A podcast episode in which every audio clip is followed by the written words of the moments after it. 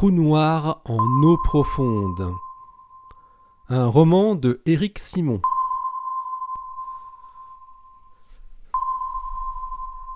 Chapitre 21 17 mai 2018 Le général Shapiro avait convoqué au Pentagone le responsable de l'expérience Dune à Fermilab, Patrick Balder, pour lui expliquer sa problématique en essayant de ne pas trop en dire. Il voulait mettre sur pied un véritable programme de recherche et développement sur la détection des antineutrinos de réacteurs appliqué au cas des sous-marins, en utilisant non pas la technique de l'effet Cherenkov dans l'eau, chère à Conway, et qui avait donné les résultats qu'on savait, mais celle du scintillateur liquide dopé au gadolinium, comme dans les détecteurs de l'expérience chinoise de Daya Bay. Il paraissait évident que les physiciens de Fermilab devaient bien connaître cette expérience. Shapiro avait surtout voulu éviter de s'adresser directement à des chercheurs qui étaient directement impliqués dans l'expérience d'Aya Bay, car ils étaient de nombreux physiciens américains à avoir participé à cette expérience, ou à encore y participer, que ce soit à Berkeley, à l'Université de Californie, à Princeton, à l'Université de Cincinnati, ou aux laboratoires nationaux de Brookhaven et de Livermore. Shapiro voulait à tout prix cloisonner.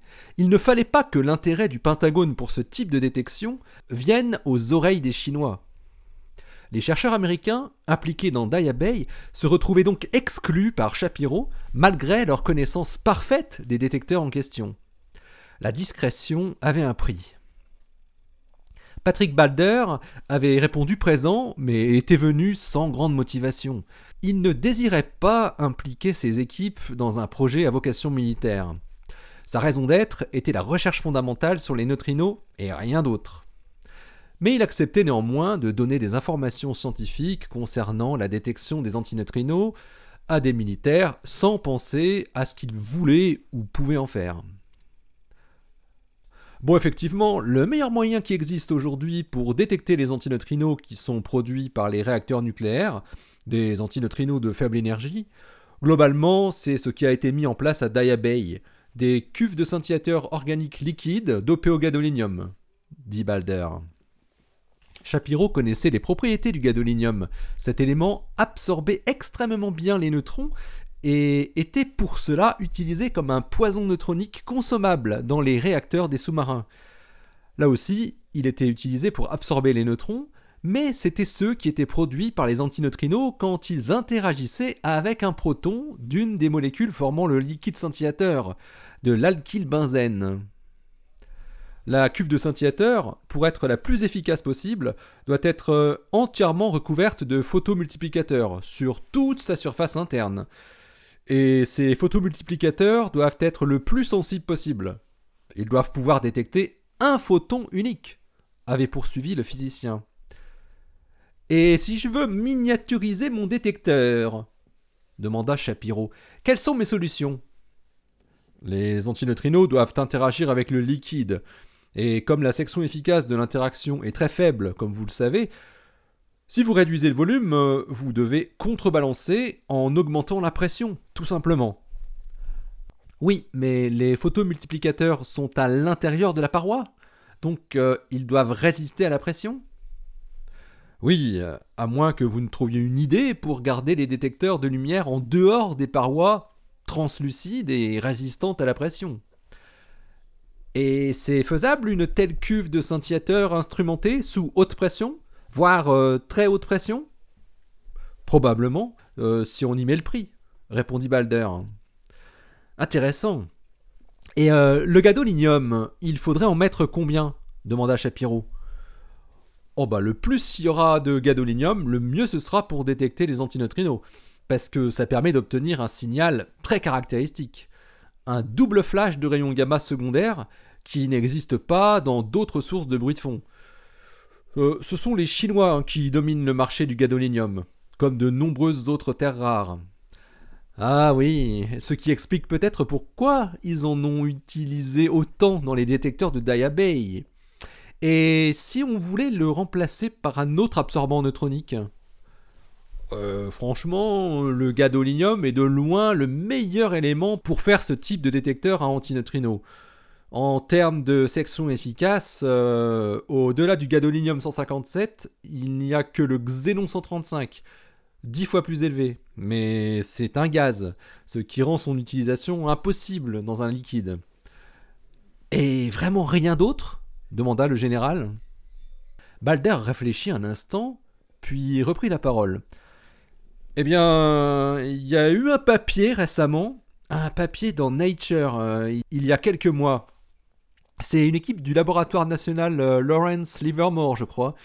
Ils ont trouvé par hasard un isotope avec une section efficace de capture, mais complètement inattendue et gigantesque. C'est le zirconium 88. Ils ont mesuré une valeur de 860 000 barnes, alors que le modèle théorique prédisait 10 barnes. En gros, euh, c'est 3 fois et demi plus que le gadolinium 157 on peut dire que le meilleur neutrophage par capture radiative, euh, c'est le zirconium 88. Et on pourrait l'utiliser à la place du gadolinium? Euh, En fait, non. Souris Balder.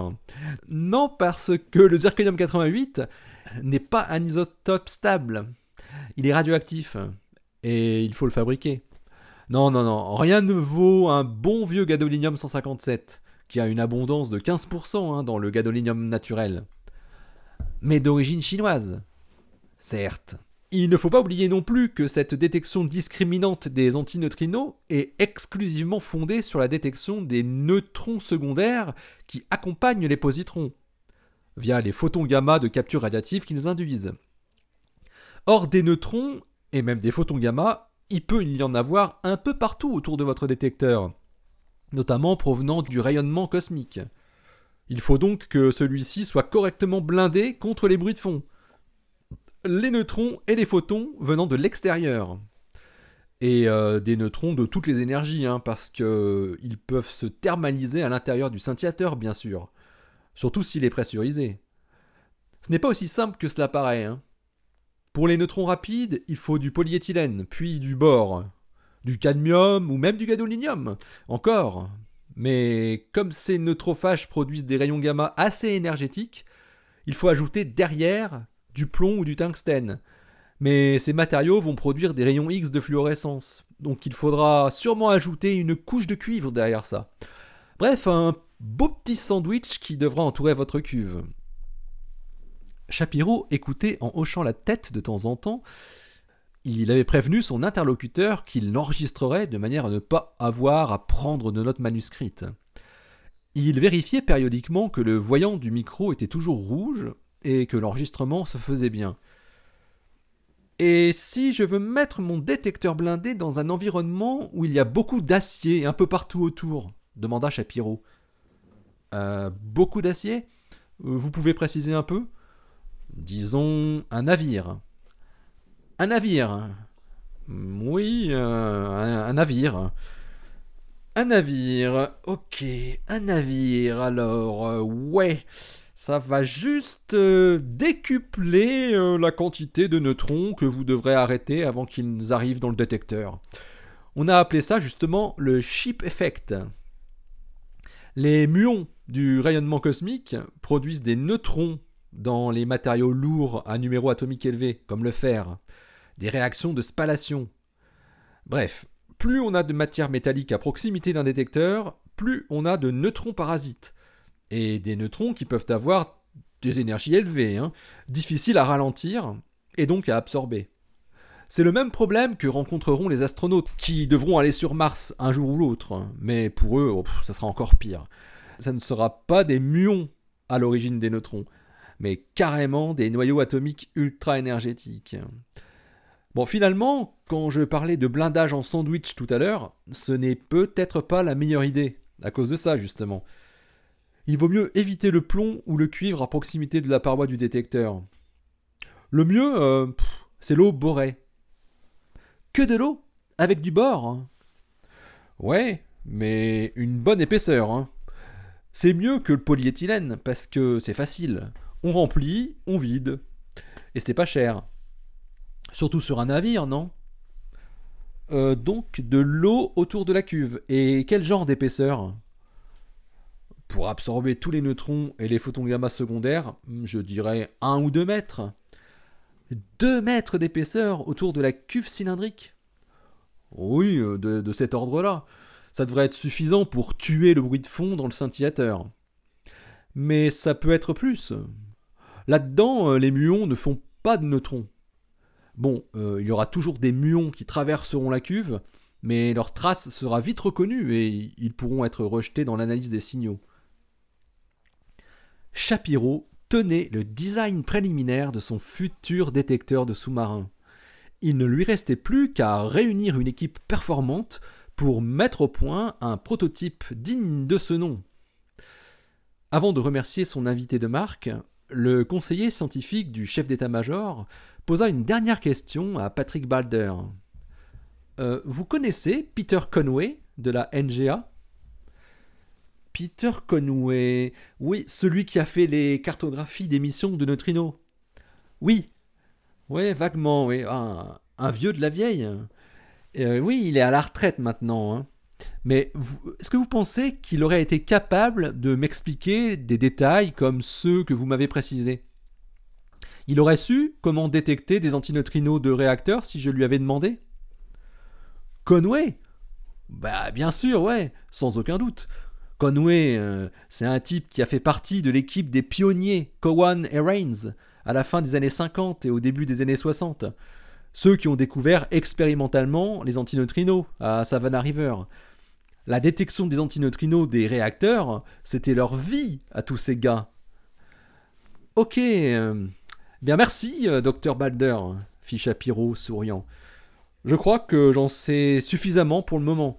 Je vous recontacterai probablement d'ici peu pour prolonger cette première discussion fort intéressante à tout point de vue.